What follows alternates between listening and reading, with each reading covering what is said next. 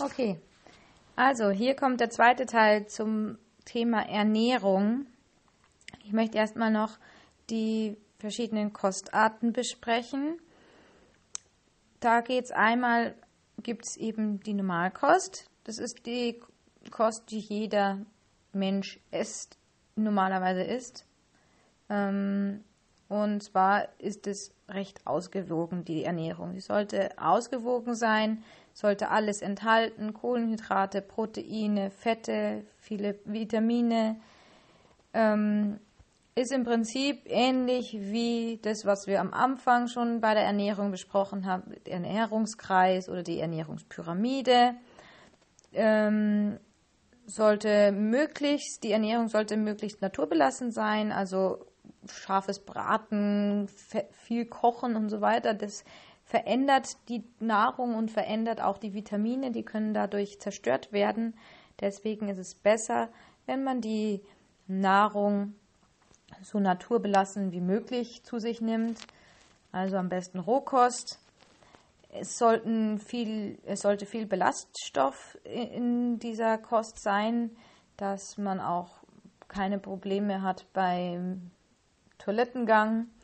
Ähm, das motiviert auch den Darm, also der Darm muss sich da mehr bewegen und dadurch wird das Ganze besser durchmischt ähm, und hat, wie gesagt, Vorteile, wenn viel Ballaststoffe drin sind.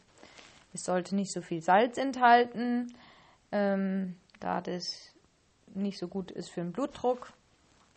Ähm, vielleicht habt ihr das schon mal gemerkt, wenn ihr viel Salz gegessen habt, Beispiel Pizza oder so, dann kann es sein, dass man am nächsten Tag ein Kilo mehr wiegt. Das ist nicht, weil die Pizza ein Kilo mehr wiegt, sondern es ist da deshalb, weil man ähm, da sehr viel Salz auch zu sich nimmt und dieses Salz zielt auch wieder das Wasser. Das heißt, ich lager Wasser im Körper ein und dadurch bin ich dann auch dementsprechend schwerer.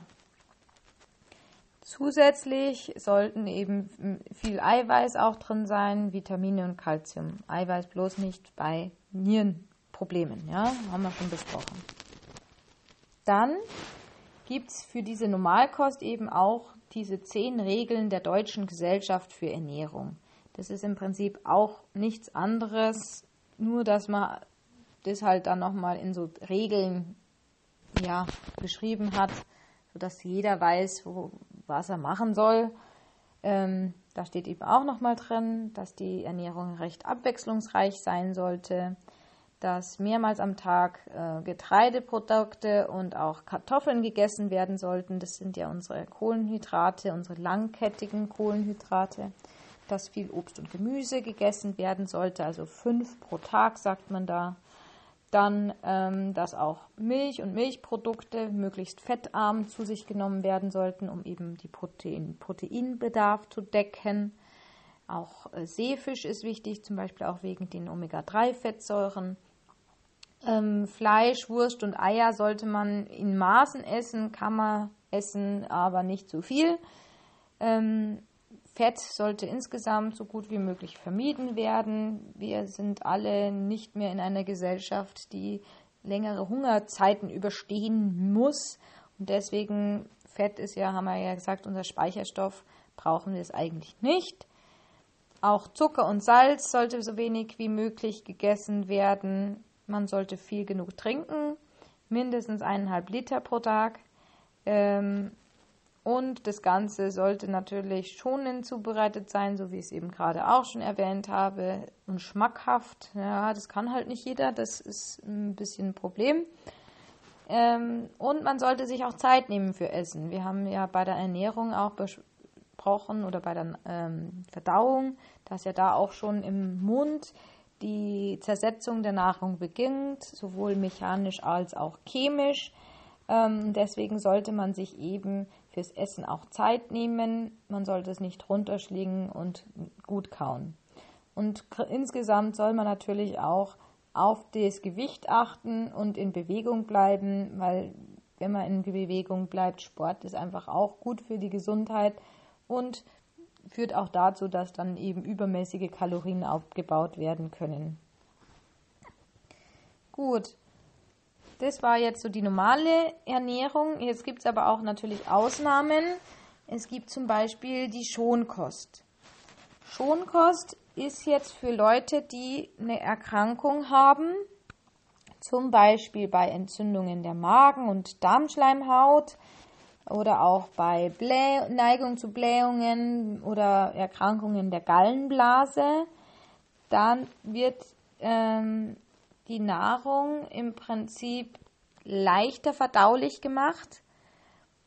Und zwar, indem man so wenig Fett wie möglich nimmt und auch jetzt im Vergleich zur Normalkost wenig Ballaststoffe hat, weil das ja für den Darm auch anstrengend ist, wenn man Ballaststoffe hernimmt und äh, isst, weil der Darm eben da mehr arbeiten muss. Deswegen sagt man eben dann ballaststoffarm. Und man versucht das Ganze auch ja, so gut verdaulich wie möglich zu machen, indem man das Ganze eben leicht kocht oder dünstet. Weil rohe Nahrungsmittel manchmal nicht so gut verträglich sind. Gut, und ähm, dann gibt es noch die pürierte Kost. Die sollte, wenn möglich, vermieden sein werden. Ähm, haben, hat den Sinn, dass Leute, die nicht kauen können, das halt besser zu sich nehmen können. Es ist aber natürlich meist nicht sehr appetitlich, wenn Essen püriert wird. Jeder, der ein Kind hat und schon mal Babybreie zubereitet hat, weiß, dass das manchmal eine sehr seltsame Farbe annimmt und äh, auch jetzt nicht besonders äh, ja, appetitlich ist. Und wenn man aber dann nur noch eben diese pürierte Kost gibt, kann eben die Kaumuskulatur auch abnehmen, vor allem wenn die Patienten schon älter sind und das möchte man eben vermeiden. Deswegen lieber ein bisschen weichere Schonkost, sodass sie noch ein bisschen zumindest die, die Backen bewegen müssen und dadurch halt ähm, ja, ja, dass das die Muskulatur nicht ganz abbaut. Dann für Leute, die gar nicht mehr ähm, quasi essen können, aus was für Gründen auch immer, gibt es noch die Sondenkost. Die Sondenkost ist auch eine Ernährung über den Darm. Also wir haben auch hier, man nennt es dann auch enterale Ernährung. Also was wir machen, wenn wir essen, ist auch eine enterale Ernährung, ja. Und die Sondenkost ist auch eine enterale Ernährung. Es geht immer noch enter, enterium ist dieses Verdauungssystem. Ähm, es geht also immer noch über den Magen, den Darm und so weiter.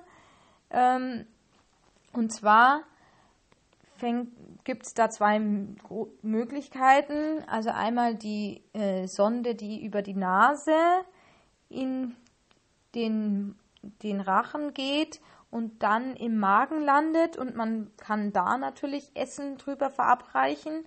Oder wenn das Ganze länger besteht, bei Patienten, die jetzt zum Beispiel einen Tumor im Bereich des Halses haben, wo das Ganze nicht mehr ähm, zugänglich ist, dann kann man quasi den Schlauch über einen kleinen Bauchschnitt direkt in den Magen legen und kann dann äh, auch über diesen Schlauch Nahrung eben dem Patienten geben. Wird eben angewandt bei Schluckstörungen, bei, auch bei Bewusstseinsstörungen, wenn der Patient nicht mehr essen kann, bei Tumoren in der Speiseröhre, auch im Kehlkopf oder auch im Magen. Man kann auch den Magen dann umgehen. Man kann, zum, das ist noch die andere Möglichkeit, diese, ähm, also wir haben ja einmal in den Magen diesen Schlauch zu legen oder auch in den Dünndarm den Schlauch zu legen. Ähm, heißen tut das Ganze dann eben PEC, perkutane endoskopische Gastroenterostomie. Ja, perkutan heißt durch die Haut, endoskopisch heißt halt, wie man es einlegt, also übers Endoskop wird diese, dieser Schlauch dann an die richtige Stelle äh, gesetzt. Und Gastro ist der Magen, Enterotomie, Tomie ist der Schnitt, also über diesen Magenschnitt wird dann eben äh, ja, diese PEC gelegt. Da gibt es zwei verschiedene Kostarten, die man dann verabreichen kann. Das ist also gemischtes Essen im Prinzip, also Nährstoffe, die zusammengemischt sind und dann verabreicht werden. Da gibt es einmal die niedermolekulare Sondenkost. Das heißt, die Nährstoffe sind äh, aufbereitet und leicht resorbierbar. Das heißt, ich brauche eigentlich auch keine Enzyme mehr, ähm, um das Ganze klein zu machen. Es sind im Prinzip Aminosäuren, es sind äh, Fettsäuren und Glycerin und es sind, ist Glucose drinnen. Das heißt, ich, der Darm muss jetzt im Prinzip auch nicht mehr viel arbeiten. Der muss das nur noch über die Darmschleimhaut aufnehmen und kann das ganz leicht resorbieren oder aufnehmen. Ähm, das heißt niedermolekulare Sondenkost. Und dann gibt es eben noch die hochmolekulare Sondenkost. Das heißt, die Nährstoffe werden so gegeben, wie sie halt auch in der Natur vorkommen auch langkettige Kohlenhydrate, auch große Proteine und auch Fette werden so gegeben, wie wir halt, wie sie halt dann auch durch den Magen ankommen, in den Magen ankommen würden, wenn wir essen würden. Das ist der Sinn der Sache, wenn, oder das gebe ich halt hauptsächlich, wenn ich auch hoffe, dass irgendwann mal wieder eine normale Nahrungsaufnahme möglich ist, dann kann ich eben diese hochmolekulare Sondenkost geben, sodass die der Körper der gewohnt bleibt und es auch noch weiter kann mit diesen Enzymen und diese ganzen Herstellung von Enzymen und Verdauung. Ähm, beides hat seine Vor- und Nachteile. Es gibt auch manche Leute, die die niedermolekulare Sondenkost nicht vertragen, manche die hochmolekulare Sondenkost nicht. Und ähm, ja, das sind halt eben diese zwei Formen, die es da gibt. Und als letzte Möglichkeit, wenn ähm, jetzt auch das aus irgendwelchen Gründen nicht möglich ist, ähm, gibt es auch noch die intravenöse Ernährung. Man nennt das dann parenterale Ernährung. Ähm, das heißt, ich umgehe im Prinzip den gesamten Magen-Darm-Trakt und gebe die Moleküle, die ähm, Glucose, die Aminosäuren und die Fettsäuren eben direkt über einen Zugang in das Gefäßsystem, also ins Blut.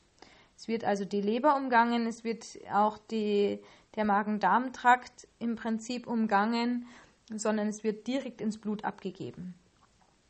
Das passiert aber nur unter stationären Bedingungen, also im Krankenhaus, und weil man da auch natürlich einen Zugang braucht. Das kann man nicht einfach über die Vene im, in der Ellbeuge machen, sondern das muss man über einen zentralen Venenkatheter machen, der liegt im Hals normalerweise. Und äh, dabei muss auch der Kreislauf und der Stoffwechsel kontrolliert werden, um auch zu schauen, wie gut wird das vertragen, gibt es irgendwelche Nebenwirkungen. Ähm, Genau, weil das natürlich auch schon eine Belastung für den Körper sein kann, wenn das eben die Leber zum Beispiel ausgelassen wird und ähm, das eben direkt ins Blut kommt. Da muss man den Körper auch gut oder den Menschen auch dann gut bewachen und das eben kontrollieren. Kann aber nötig sein, wenn jetzt zum Beispiel ähm, eine aufwendige OP am Darm war und da eben jetzt nicht mehr nicht äh, ja jetzt erstmal darüber keine Nahrung aufgenommen werden soll. Ähm, bei sehr schweren Krankheiten, ähm, wo der Darm eben gerade nicht arbeiten kann, ja, da kann das dann mal nötig sein. Genau. Dann gibt es natürlich auch noch eine Störung des Ernährungszustandes und zwar heißt es so viel, äh, heißt es eigentlich nur, dass es Leute gibt, die zu viel essen. Es gibt Leute, die zu wenig essen. Ähm, also Übergewicht und Untergewicht. Und da hatten wir ja gesagt, da kann man dann den BMI berechnen, äh, den Body Mass Index, um abzuschätzen oder um zu wissen, ähm, ist der Patient oder der Bewohner übergewichtig oder ist er untergewichtig? Muss ich da vielleicht darauf achten, dass der Patient noch mehr isst? Dass ich zum Beispiel auch Nahrung anreichere. Das kann manchmal nötig sein, dass ich sage, ich gebe dem Patienten Nahrung und gebe da, mische dem dann noch äh, bestimmte Zusatzstoffe hinzu, damit der eben nicht noch weiter abnimmt, dass der auch ähm, wieder Körpermasse aufbaut. Oder in den meisten Fällen muss ich vielleicht darauf achten, dass äh, der Patient nicht zu viel isst, auf die Ernährung achten, dass er vielleicht nicht jedes Mal äh, ein Stück Kuchen am Nachmittag isst oder muss ich da eben auf die Ernährung achten, weil er eh schon sehr übergewichtig ist, ja? Und dafür ist eben der Body Mass Index gut, um zu sehen, hey, wo bewege ich mich da gerade? Bin ich im leichten Übergewicht? Bin ich im schweren Übergewicht? Was ja auch erhebliche Auswirkungen auch auf den Gesundheitszustand hat, wenn jemand schwer übergewichtig ist. Ja, hat viele Auswirkungen ähm, und deswegen kann man eben diesen Body Mass Index berechnen.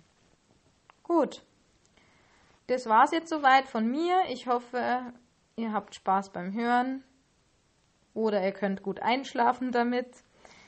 Ähm, wir sehen uns am Freitag und ich wünsche euch schon mal viel Glück